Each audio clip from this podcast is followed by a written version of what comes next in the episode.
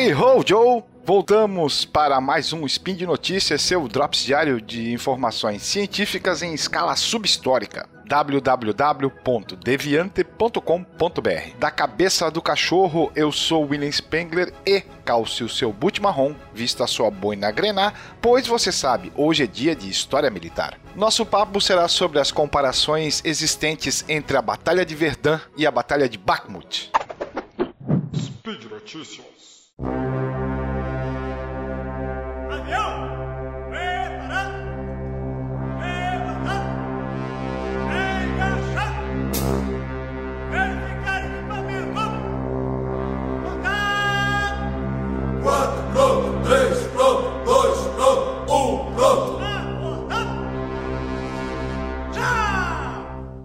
Recentemente, portais de notícia como a Deutsche Welle e a BBC de Londres acabaram por destacar algumas semelhanças entre batalhas que ocorreram na Primeira Guerra e batalhas que vêm ocorrendo na Guerra Russo-Ucraniana. Uma dessas comparações menciona a Batalha de Verdun e a Batalha de Bakhmut e é sobre ela que nós vamos discorrer alguns detalhes. Bom, a Batalha de Verdun, você sabe, ocorreu em 1916 e foi a mais longa da Primeira Guerra Mundial. Mais de 300 mil soldados franceses e alemães morreram nela ao longo de aproximadamente 10 meses. Estimativas nos dizem que mais de 2 milhões de soldados de ambos os lados passaram pela lama, pelas trincheiras e pelo arame farpado daquilo que ficou conhecido como o moedor de carne de Verdun, uma das maiores e mais sanguinárias batalhas da história da humanidade. Mas uma batalha bem semelhante que se desenrola 106 anos depois de Verdun, do outro lado da Europa, na pequena cidade ucraniana de Bakhmut, em Donbass, na Ucrânia, tem as suas similaridades. Após meses de ataques do exército russo, os campos, pistas e trincheiras ao redor de Bakhmut parecem quase indistinguíveis das paisagens apocalípticas de Verdun. É difícil verificar os números, mas autoridades ucranianas e analistas ocidentais já estão falando em dezenas de milhares de russos mortos em ataques de infantaria contínuos contra posições ucranianas.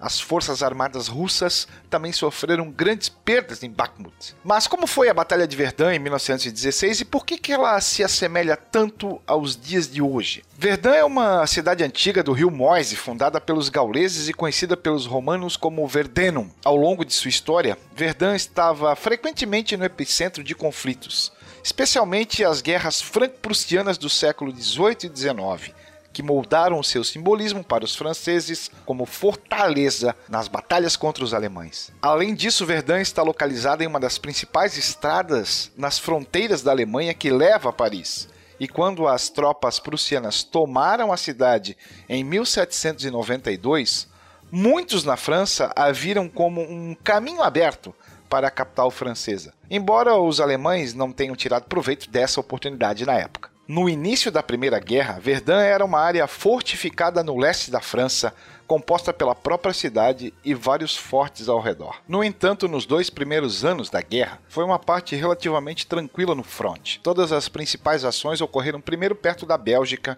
e mais tarde na Batalha do Marne, onde os planos dos alemães de uma rápida vitória sobre os franceses foram estilhaçados. Mas também houve hostilidades ali e no início de 1916, Verdun acabou sendo uma protrusão da linha de defesa francesa nos territórios capturados pelos alemães. Essa situação lembra Bakhmut na guerra russo-ucraniana. Essa cidade também foi considerada um local relativamente tranquilo após uma breve hostilidade em 2014. Por oito anos, Artemivsk, mais tarde renomeada para Bakhmut, era um importante centro de logística para as forças armadas a 30 quilômetros da linha de frente. Tudo isso mudou com o início de uma invasão russa em larga escala em fevereiro de 2022. Em abril, eles destruíram e capturaram a cidade vizinha de Popasna, de onde gradualmente avançaram em direção a Bakhmut, que está no caminho das tropas russas, para as principais cidades do Donbass, Kostiantynivka, Kramatorsk e Slaviansk. Assim, no início de 2023, Bakhmut se tornou uma projeção das posições das forças armadas ucranianas na linha de frente russa. As batalhas de 1914 e 1915 na frente ocidental da Grande Guerra, apesar de todo o derramamento de sangue, não deram uma vantagem decisiva a nenhum dos lados. E o conflito, obviamente, começou a se arrastar. A partir daí, o comandante da equipe geral de campo alemão, Erich von Falkenhayn, decidiu fazer um ataque concentrado e poderoso em uma das áreas do fronte que, segundo seu plano, deveria destruir a linha de defesa dos aliados, gradualmente fazer sangrar o exército francês e forçar os franceses a negociar a paz nos termos alemães. Como local para a ofensiva, o comandante alemão escolheu Verdun, a porta de entrada simbólica para Paris. Os alemães não queriam realmente avançar até a capital francesa, mas forçaram o inimigo a se defender com toda a sua força, o que levaria a perdas constantes. E o filho mais velho do Kaiser alemão, o príncipe herdeiro Wilhelm III da Prússia, deveria comandar o ataque, o que acrescentou simbolismo e peso a toda a operação. Os franceses tinham seus próprios planos para 1916. O comandante do exército francês, Joseph Joffre, estava preparando sua ofensiva no rio Somme com os britânicos que deveriam encerrar a guerra a favor dos aliados. Essa era a prioridade absoluta de Joffre. Todas as outras partes do fronte foram consideradas por ele como secundárias. Chegou até o ponto em que parte da artilharia foi retirada dos fortes ao redor de Verdun e as guarnições foram inclusive reduzidas, consideradas inadequadas para uma área tão pacífica. Enquanto isso, os alemães começaram a se preparar para a sua grande ofensiva. A rede ferroviária lhes permitiu trazer munição e pessoal para perto do local do próximo ataque, enquanto do lado francês a posição em Verdun estava bastante isolada logisticamente. Tudo isso permitiu que houvesse uma concentração de tropas significativamente maior em comparação com os franceses, bem como uma relevante vantagem em artilharia e explosivos. Isso é outro paralelo com Bakhmut, onde os russos têm uma grande vantagem sobre as forças armadas ucranianas no número de combatentes, sistemas de artilharia e munição. Até um certo momento, todos os preparativos dos alemães foram disfarçados com sucesso e permaneceram em segredo para os franceses. Embora os oficiais da linha de frente tenham notado o movimento das forças alemãs e até sinalizado isso para o comando das tropas. Um exemplo impressionante é a história de Émile Drian, um deputado francês de Lorraine que foi convocado no início da guerra e no posto de coronel comandou uma unidade de 2,2 mil homens de infantaria leve que ficaram conhecidos como caçadores. Eles estavam na linha de frente de Verdun, na floresta de Cor, e o coronel Drian relatou ao comando francês até o nível de Joffre sobre os preparativos para a ofensiva alemã. Joffre, no entanto, não aceitou esses avisos e os retratou no plano político como uma desobediência ao comando. Ex-deputados também estão lutando em Bakhmut, como por exemplo Yuri Sirotiuk, que agora é um lançador de granadas da 5 Brigada de Assalto das Forças Armadas da Ucrânia. Os alemães atacaram Verdun em um dia ensolarado, em 21 de fevereiro de 1916.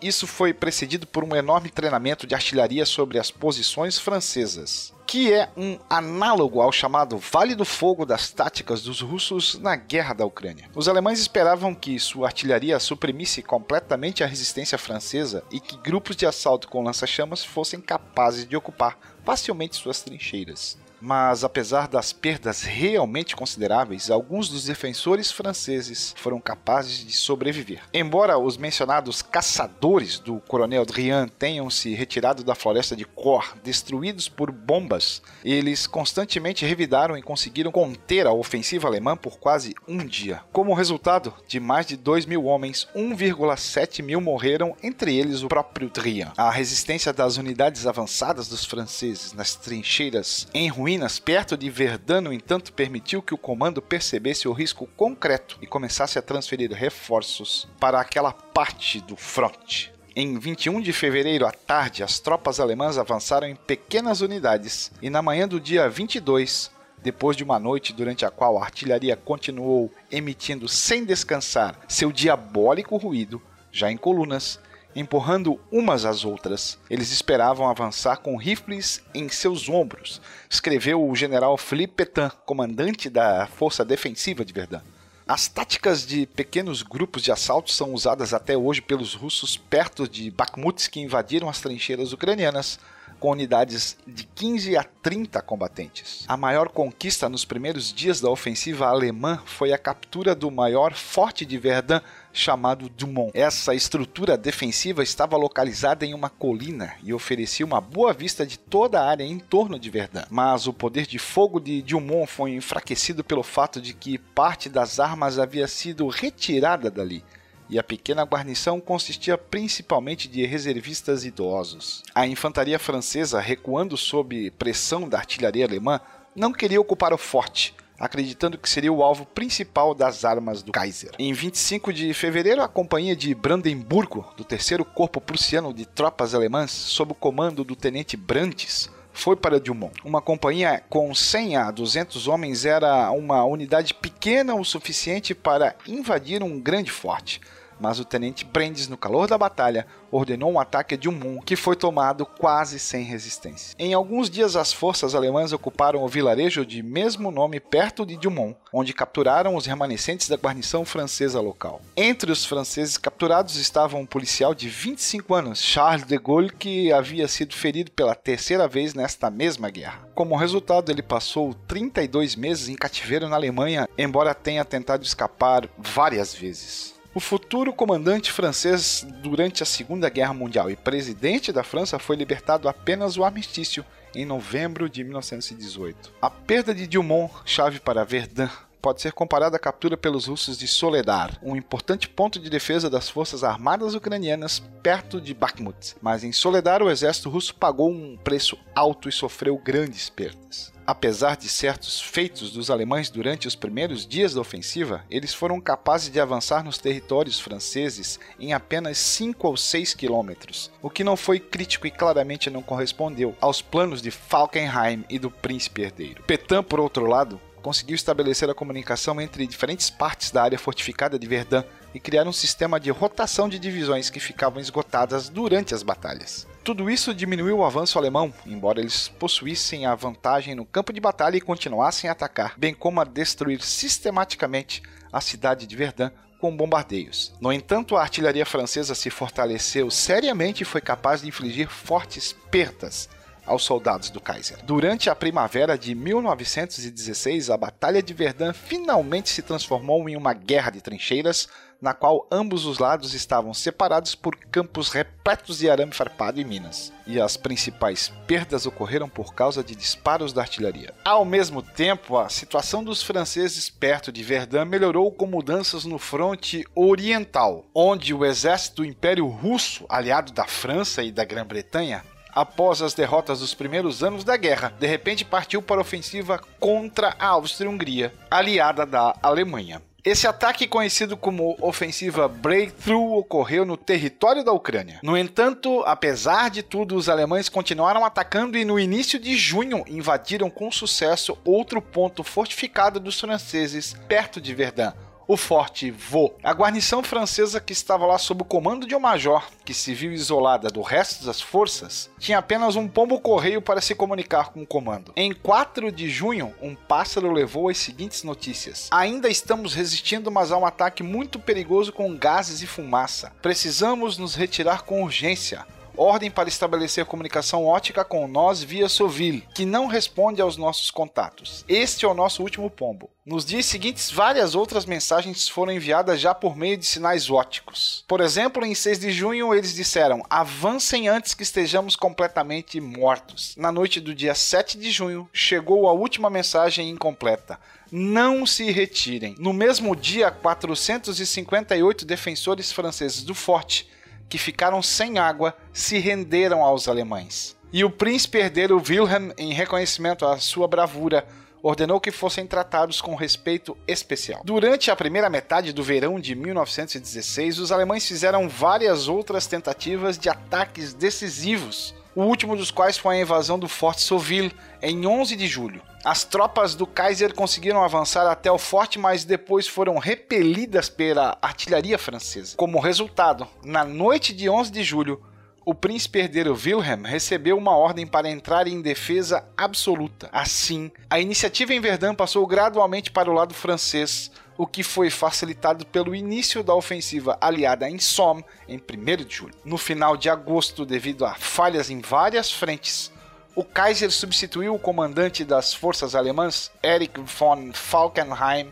por Paul von Hindenburg. Mas o moedor de carne de Verdun durou ainda mais cinco meses. No início de novembro, os franceses, com o apoio da sua artilharia, foram capazes de recuperar o Forte Vaux, o exército francês continuou a avançar e em meados de dezembro, ocupava praticamente todos os territórios que haviam perdido desde o final de fevereiro. Em 16 de dezembro foi anunciado o final da batalha por Verdun. De acordo com o testemunho dos médicos que trataram os soldados após o grande bombardeio de artilharia de Verdun, mesmo aqueles que conseguiram sobreviver ficaram com danos mentais pelo resto das suas vidas. Um relatório da Sociedade Clínica para a Proteção da Saúde Mental apontou: um dos pacientes que teve uma concussão em Verdun precisou ser mandado para uma clínica psiquiátrica. Ele está em um estado de desorientação grave e delírio, não lembra de nada sobre as operações de combate. Suas últimas lembranças são de eventos que aconteceram 10 dias antes de seu regimento ser transferido para Moz. Tais distúrbios acompanham todas as batalhas intensas com o uso da artilharia, e Bakhmut, mais de 100 anos depois de Verdun, apenas confirma esse efeito efeito sobre a mente dos soldados. O New York Times descreveu um caso.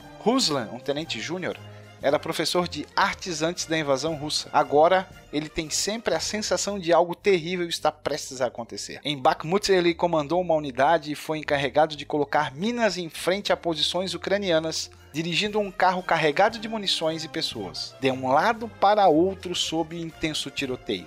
Ele sobreviveu, mas não me esquece essa experiência. Bom, desenhar paralelos entre as batalhas de Verdun e Bakhmut é apropriado apenas até certo ponto. Além da semelhança puramente visual de trincheiras, lama e desembarque sob artilharia pesada, um grande número de combatentes morreu, tanto em Verdun quanto em Bakhmut. Segundo as pesquisas, mais de 300 mil soldados de ambos os lados foram mortos, durante a batalha de 10 meses por Verdun. A batalha de Bakhmut está em andamento desde a queda de Popasnaya em maio de 2022, também há aproximadamente 10 meses. Não se sabe quantos soldados morreram durante esse período, e é improvável que um dia seja possível contar todas essas perdas. No entanto, é claro que em Bakhmut também estamos falando de dezenas de milhares de mortos de ambos os lados. Os analistas ocidentais apontam de 20 a 30 mil mortos apenas no lado russo. A batalha de Verdun esgotou os dois exércitos, mas isso prejudicou acima de tudo o potencial ofensivo e a confiança dos alemães em sua superioridade em campo de batalha. Por fim, essa batalha sangrenta determinou amplamente o sucesso da ofensiva franco-britânica em Somme, marcando o início do fim da máquina de guerra alemã na Primeira Guerra Mundial. O futuro próximo mostrará quais serão as consequências táticas e estratégicas da batalha pela fortaleza de Bakhmut. A cidade era realmente uma fortaleza no passado, aliás, que já se tornou um símbolo da resiliência do exército ucraniano. That's all, folks. Para você que quer mais detalhes entre a comparação de Verdun e Bakhmut, vale a pena espiar o post desse episódio lá no portal Deviante. Aproveite o êxito e dê sua crítica, faça a sua sugestão para os próximos episódios. Aliás, este projeto só é mantido graças ao seu apoio no patronato do SciCast que acontece via Patreon, Padrim ou PicPay. Bye bye, fellows!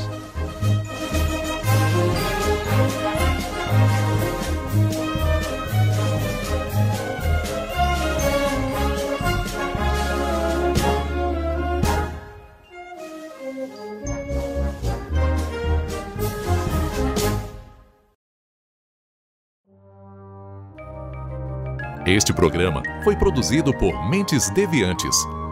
deviante.com.br